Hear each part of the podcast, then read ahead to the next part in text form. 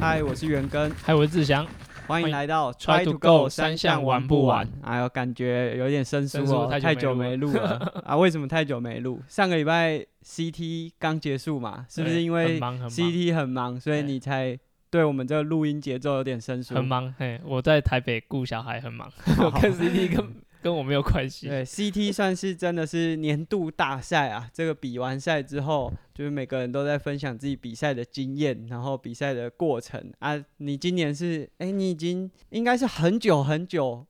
没有没参加 CT 了。几乎从二零一六吧，二零一六就有参加的工作人员，就即使我不是工作人员，我都有去捡垃圾，你应该更早之前也是都选手吧？就是接力。我没有参加过 CT 的个人赛，我都是嗯接力。对啊，就是会组成一队最快的。对了，对对对之前有找过，好像婉容学姐对游泳，然后你是跑步，我是跑步，谁骑车群星群星骑骑车对，也是非常快的一个组合。那 CT 落幕之后，算是有蛮多呃特殊的特殊的选手都参加这个赛事，就是不管是比精英的啦，就是你想要比快的，还是说很多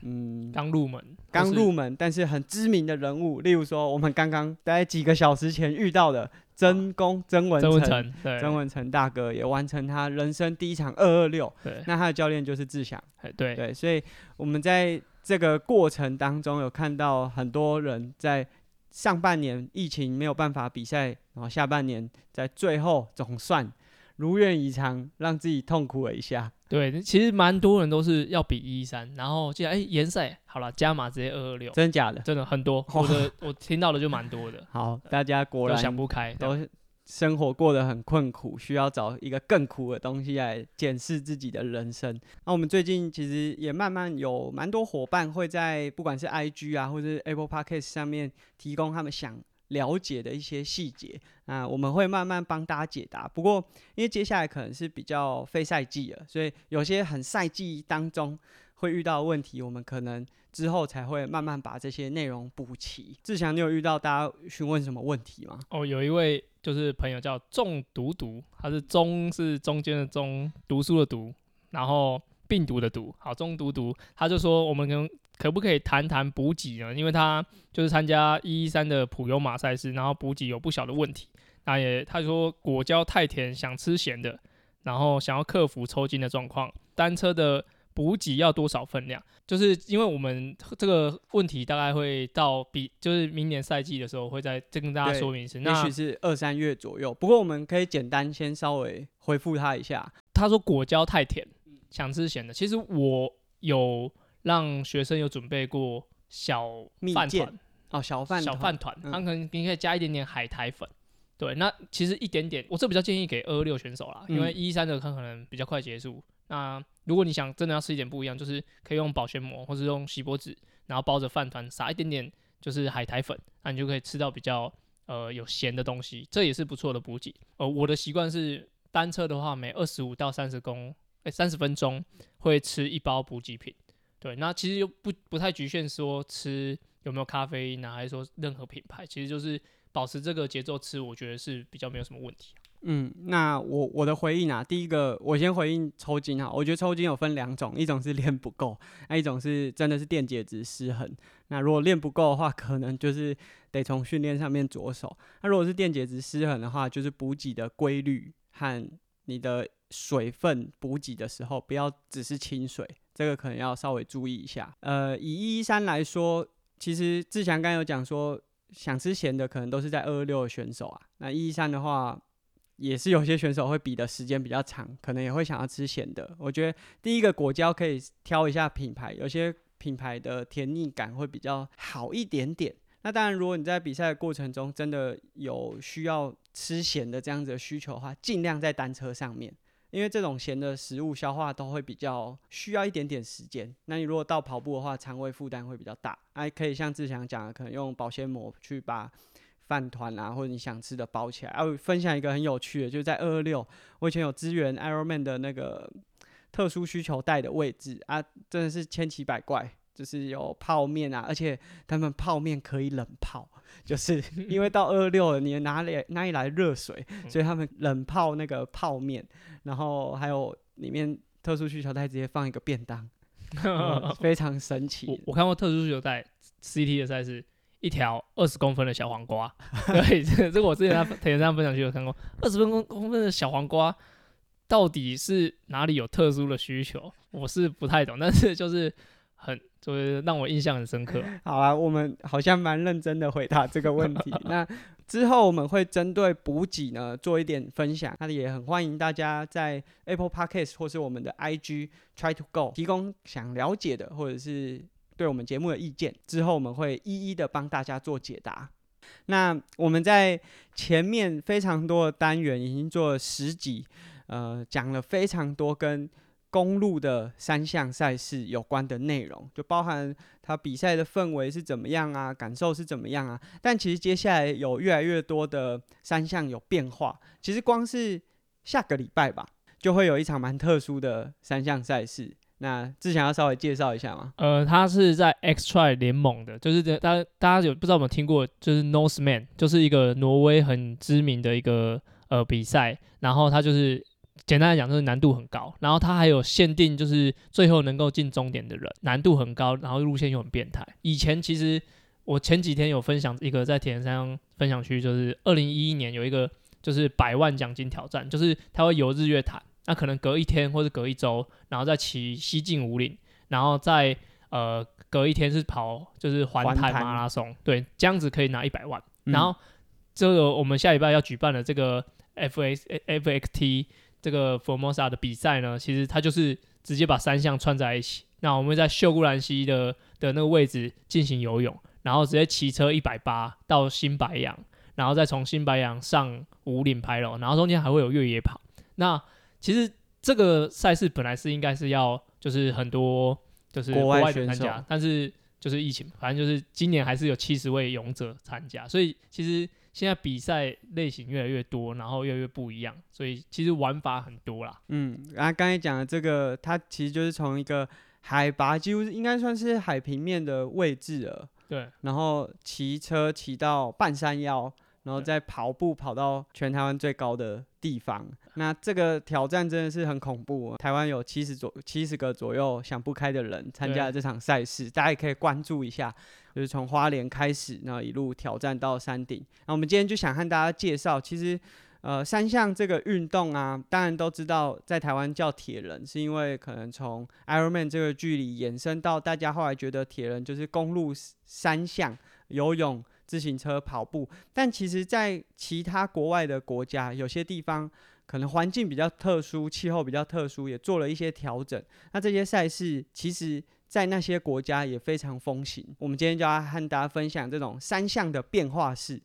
好，那第一个我们想来和大家分享的是台湾可能应该现在看不到，以后应该也看以后应该不到的。看不到的。对对对，那这个比赛呢是在雪地举办的。那很多国家在冬天的时候，它就没有办法游泳。你即便防寒衣再厚啊，湖水和还或者是周边的开放水域就是结冰，结冰就没有办法下水。所以它是雪地的三项。啊，有哪三个项目？它是结合越野跑，然后雪地登登山车跟越野滑雪，就是它的滑雪的的项目是 ski。对，那如果是精英组跟 U 二三的距离是越野跑是七点二公里，登山车是十二公里，ski 的话就是十点四公里，然后它还有混合接力。它还有混合接力，就是更短一点，就是呃跑二点四公里，登山车五公里，ski 的部分是二点六公里，所以其实铁人三项的玩法其实很多，到即使你没有水，它也可以玩，所以嗯就是才会衍生出这种雪地的的三项赛。对啊，其实我们之所以这个节目会这样说三项玩不玩，而不是叫铁人三项。铁人三项这个名称，大家印象中就是在路上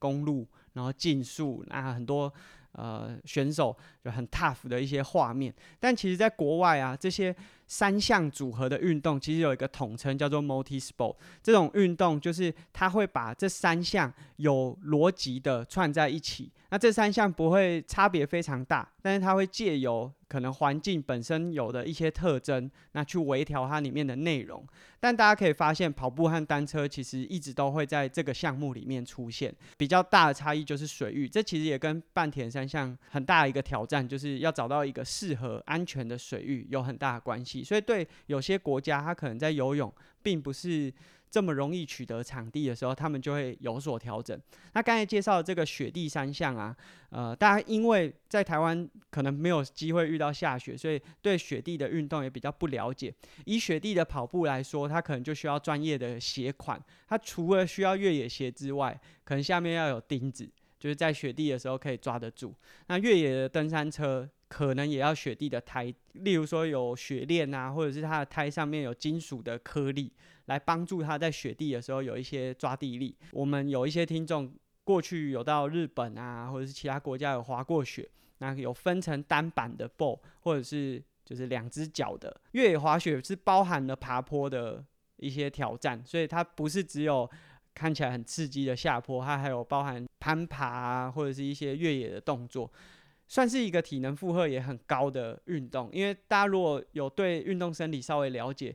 那些最大摄氧量最强的选手，大部分都是从这些雪地运动来的。这个运动的距离都不长，就是以跑步、骑车和越野滑雪加总起来，不超过三十公里。可是它的负担就是强度就会变得非常高。那它当然也有像刚才讲的，呃，混合接力的这个项目，就跟铁人三项混合接力一样，就是女男女男的结构。那以雪地三项来说，它的器材转换就会比就是标准的公路三项来的复杂很多，因为它等于是每一项的器材都很专精，而且会需要依照自己的场地做很多的调整。所以这个运动在北欧国家或者是在欧洲有在下雪的国家，都算是蛮多选手参参与和从事的。台湾不容易下雪，所以我们不太可能接触到雪地三项。但台湾有没有机会？接触到一些不一样的三项运动，其实有一个项目是，就是给不会游泳的人，然后又喜欢参加团体项目的人参加，就是泛舟铁人。对，其其实到呃，应该到今年，其实应该都还会，原本要举办，除了疫情以外，就应该会有在呃秀姑兰溪那边会有泛舟铁人。其实我也参加过，然后它的组成很很特别，就是它的第一项就是泛舟，就是那个。台风天不去泛舟去哪里？就是泛那个泛舟，对。然后泛舟完之后，他会先接呃跑步十二公里，那会有点上下的丘陵地，然后最后再到单车项目，然后会往北回归线的方向骑，然后来回大概四十到四十五公里，最后单车进终点。是我觉得很少数可以就是单车进终点的比赛，因为就是大部分单车都在中间，但是这个比赛它是在单车进终点。然后其实以前我记得老农溪。也有办过这种泛舟铁人，但听说就是有一次应该台风，然后整条溪都淹掉，所以就是现在没有看不到这个比赛，所以现在只剩下秀姑兰溪还有固定在举办，对，应该每年都有。然后很好笑，因为我参加过呃两到三次，然后因为他们的呃船只啊原本是一一艘船六个人，我觉得是因为人数真的太多，好，那一艘变八个人。我明显感觉那个船变很重，对，因为呃，可能秀姑兰溪在那个时候不算是太水流太多，水太多，所以有时候其实我们还要下船去去推船，嗯，对，然后还要再跳上去啊，继续进行，所以其实六个人跟八个人差蛮多了，蛮不一样的。我就蛮好奇，就是这个比赛，因为等于是你的第一项，过去如果你比的，不管像我们刚才讲的雪地或者是标准的三项，一定都是个人赛。就是你就是自己游自己的，自己骑自己，自己跑自己的。如果进到这个泛舟，就必须组队凑一艘船吧？对，我们会在前一，就是其实大家都是各自报名，你也可以整队一起报名。然后到前一天要缴交，就是你的船只的人员，嗯，就可能写个单子，然后就是交过去说，我们就是六个人要一艘，八个人要一艘。啊，如果说你都没有缴交，就是现场配对，对，现场配对就。很奇妙，就是 你会看到很多人就坐在船上，他不会拿奖，然后他说他头晕，所以当时你们 为了要拿到比较好的成绩，应该有抽一艘蛮厉害的。哦，对对，因为就是我们的工头，他就他就是就是他有去激流激流训过，所以他嗯就说，反正就是那时候就很知清楚那个赛事到底是怎么样的。啊，我记得就是我不确定是哪一年，但有一年有人掉下船，哦，每年都有掉的哦每年都会掉下对，就是因为它就很刺激啊，然后它就是它会有很多会旋转啊，会有一种高低翻覆，可能我觉得高度都有到一两米，就是那个上下，所以就觉得这我觉得是非常非常好玩的团体的单人项目。然后接下来进行跑步，最后才是单车。其实我们之前有讲过，为什么要把游泳放在第一项，是因为呃游泳的危险性，还有监管这个水里的人的人数是比较容易的。但我们一直没有讲过，为什么要把自行车放在中间，而不是最后一项？因为自行车冲终点感觉比较帅啊，为什么不把自行车放在最后一项？因为比较快啊，就是对，帅是帅啊，但是也是会有安全的顾虑啊。公路三项没有把自行车放在最后一项，就是因为冲终点如果是很多人的话，这个危险性蛮高的，就是有终终点冲线的危险。泛舟三项可能因为它前面激流会。只就是在泛舟的过程中已经有拉开一定的差距，加上跑步每个人个人实力又会有落差，所以最后的骑车大部分都会比较接近个人计时的结构。就是比较不会有团体这样子推挤呀、然后复杂的状况，所以泛舟三项比较特别，就是它最后是用自行车做结尾。对，因为其实我我拿过当场比赛的第二名。那其实我们我们那时候完成时间都已经到三个半小时以上，所以其实真的是拉得很开。所以他们，我觉得他们就最后坐单车进终点也没有太多有安全性的的事情发生。比较没有顾虑啦。那刚才讲的是泛舟三项，那是台湾一个很有特色的赛事。也许等疫情过后，或者是明年，大家有机会可以去尝试看看。那即便游泳能力比较不好，那你只要安全的呃装备有准备好，都可以参加这样子的赛事。接下来我们要介绍另外一项，也是在台湾，然后也是变化的三项，就是 Xterra 越野三项。Xterra 越野三项啊，其实并不是唯一的越野三项赛事，在世界各地其实都有 close triathlon 这样子的比赛，就是游泳、骑车、跑步，但是你的骑车跑步是在越野的环境。那但是 Xterra 是全球最风行的越野三项品牌，你可以把它想象成 Ironman 或者 Challenge 这样子的品牌，它在全世界都有很多这样子的越野三项赛事。它的特征就像我们刚才讲了，它是越野组成，所以你除了要有开放水域之外，剩下的两项自行车和跑步都会进到越野的领导，所以你要骑乘越野的登山车，然后要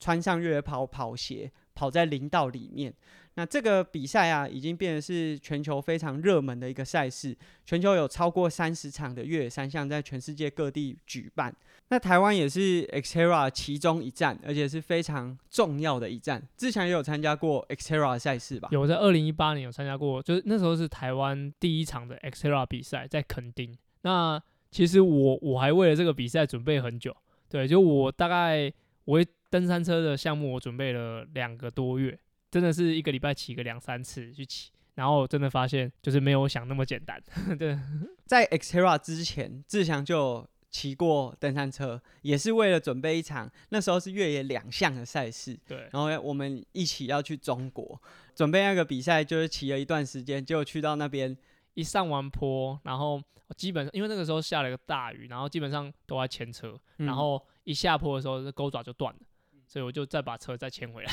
那个那一次的越野经验啊，好像没有非常特别印象，因为大部分的时间都在牵车。那一场比赛我们是在中国比的，然后花了很多时间在推车。那为了准备这场 Xterra，志祥准备了登山车，然后进行登山车的训练，可能有去猫空，有去丹凤山，然后进行这种越野自行车的骑乘。志强觉得这样子的感觉跟一般的公路三项有什么哪里不一样？其实我觉得最最不一样的就是它骑乘的变化度啦。对我我是觉得就是像公路车，你可能会很注重你的心跳、你的输出，但是因为 Xterra 那种路线的话，我我很享受那个变化，因为你可能骑个呃两三分钟，它又要上坡，然后又有一些路线是你需要动脑筋的，所以我觉得这个有别于我一直持续在。做一个比如说公路的持续骑乘那种感觉，就是我觉得就整个很好玩，因为变化很多，然后其实是要一直动脑的。就是以我们在进行公路的三项啊，呃，很多人到后来甚至有功率之后，常常会盯着自己的码表，然后注重自己在不同坡度的时候功率要维持多少，心率要维持多少，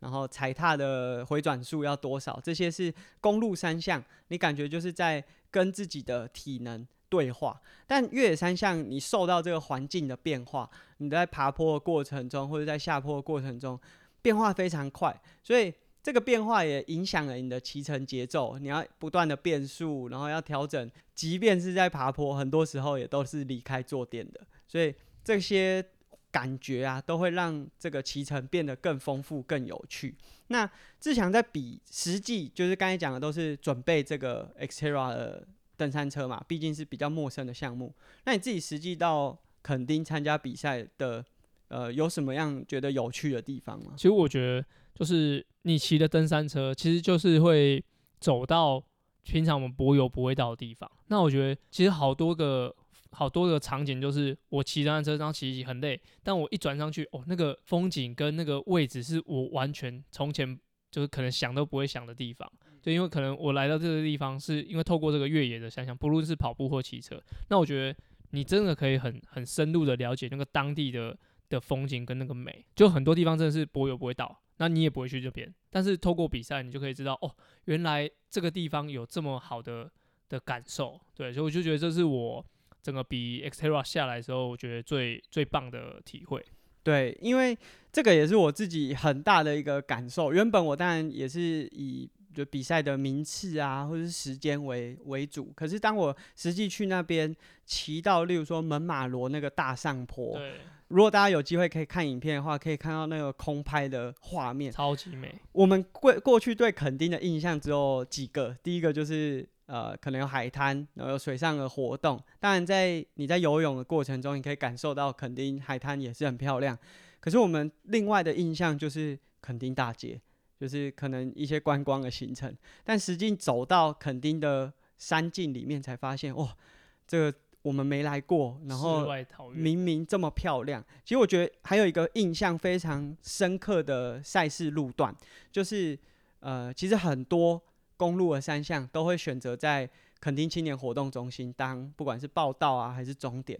可是我们从来不知道垦丁青年活动中心后面有这么漂亮的一个呃，他们叫青蛙石的一个海海岸边。真是非常漂亮，对，它是跑在沿岸，然后其实你可以，因为那是最后一段了，所以其实呃，你应该是准备要进终点，然后你会听到海浪的声音，然后你其实你离海很近，然后它的那个岩石的感觉又会让你觉得，哦，你刚刚做完那么多努力，然后现在感受到这个氛围是超棒的，所以真的就像阿根讲，就是你没有透过这个比赛，你不会知道原来肯定有这么多。就是小径啊，然后可以知道，呃，有这么深入的一些呃探索。对啊，所以呃，在 Xterra 这个赛事在比赛的过程中，我记得二零一八年第一次在台湾办的时候是九月，那也吸引蛮多国外的选手来。那在我那个组别啊，我跟你是同一个组别，就是我们同一个分龄组，二十五岁组的拿到冠军的，他是呃隔一个礼拜要去比 Ironman，澎湖的 Ironman，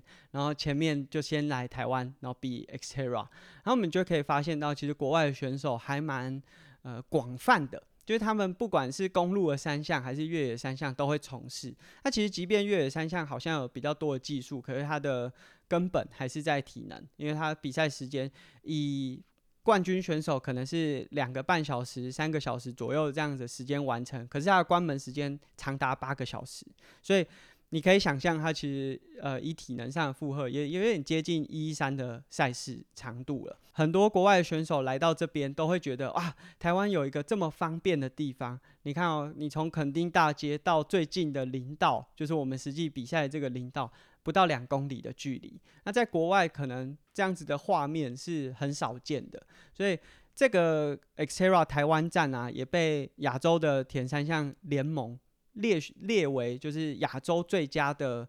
呃越野三项赛事，呃，其实我觉得就是名副其实啊，就是你到了垦丁，你可以有很便利的，不管是饮食、住宿、交通，或者是说实际到了比赛赛场，看到那样子的风景，你会感受到你把便利和台湾的美都结合在这场赛事里面。那志强有没有就是推荐？诶，大家如果想要比这场比赛，建议大家可以怎么样准备，或者是说，呃，有什么样的心理准备？其实像准备越野三项的话，我觉得比较大的挑战是越野登山车。那因为 Xterra 它本身就有办很多巡回的一些呃训练，对，然后还有很多地方的人会结合一些当地的地形的训练，所以我觉得呃，如果我再准备一次比赛的话，我会比较建议就是要单单登山车的比重可以高一点。如果你以前没有接触接触过登山车，登山车比重可以稍微高一点，因为其实游泳跟跑步。呃，我觉得差异跟你平常的训练不会太大，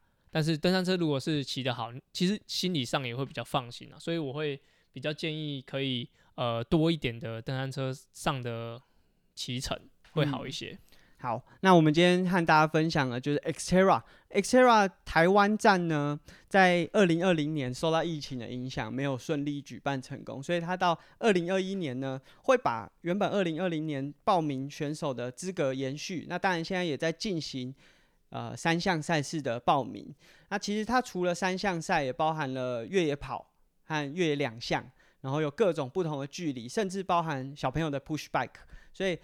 算是一个全家人都可以一起参与的活动啊。对，像我之前有参加过，然后我太太也一起看到那个比赛的情况。其实他就揪朋友一起要去参加越野跑，在明年的三月也会一起去参加越野跑的项目。但他只参加十 K 啦。嗯，但但我觉得就是虽然听起来像越野，听起来很很硬这件事，但其实呃，我分享了我比赛的经验给他，给我太太之后，他就觉得哎。这种感受，他很想要来自己去体验看看。嗯，那你儿子会下去 push bike 吗？我来扑，我 我推着他啦。他的我来顾他。年纪可能还没有办法 push back，不过简简单来说，就是 Xterra 这个赛场，它加上它周边的呃生活便利性，然后赛事的元素组成，是真的蛮适合全家大小一起参与。我们假设妈妈比较硬好了，妈妈可以去参加 越野三项，然后爸爸可以去越野跑，然后隔天在呃 push back 的过程中，小朋友也可以享受就是和其他同才一起在草地上竞赛的乐趣。这个 push back 也蛮有趣的，跟一般可能都是在柏油路啊，在公园进行的 push back 相较之下，在草地。比起来的感觉看起来蛮有趣的。明年的 Xterra 台湾站会在三月二十七号、二十八号。那在目前呢，Xterra 都在进行报名阶段，所以大家如果对这个赛事有兴趣，除了直接报名，在我们的文字说明也会提供赛事的影片，提供给大家做参考。那大家如果有任何问题的话，也都可以借由 Xterra 台湾的不管是 IG 或是 Facebook 粉丝专业做询问。在今天呢，我们介绍了非常多，就是三项的变化。其实三项的变化可以让大家知道，其实三项并不是只有游泳、骑车、跑步这么制式化的规范。其实现在有越来越多，可能小学啊、中学也都在推三项的运动。那在这个过程中，每个学校可能都会面临一些挑战，例如说台北的学校没有办法。这么安全的在路上骑车，所以他们可能会用跳绳来取代呃自行车。我觉得这也都是让小朋友有机会可以认识到更多运动。那如果以大人来说，我们刚才介绍了这么多不同的三项种类，也让大家可以尝试看看跨出原本自己比较擅长的这个项目。那在跨出来的这个过程中，不管是你自己技术本身，像志强讲说，啊，从骑公路到骑越野这个体验，或者是进入到一个新的环境，可以看到它不同的面貌。其实有机会，我蛮想试试看雪地三项的。你会想试看看吗？我会想玩看看，但首先我要先会滑雪，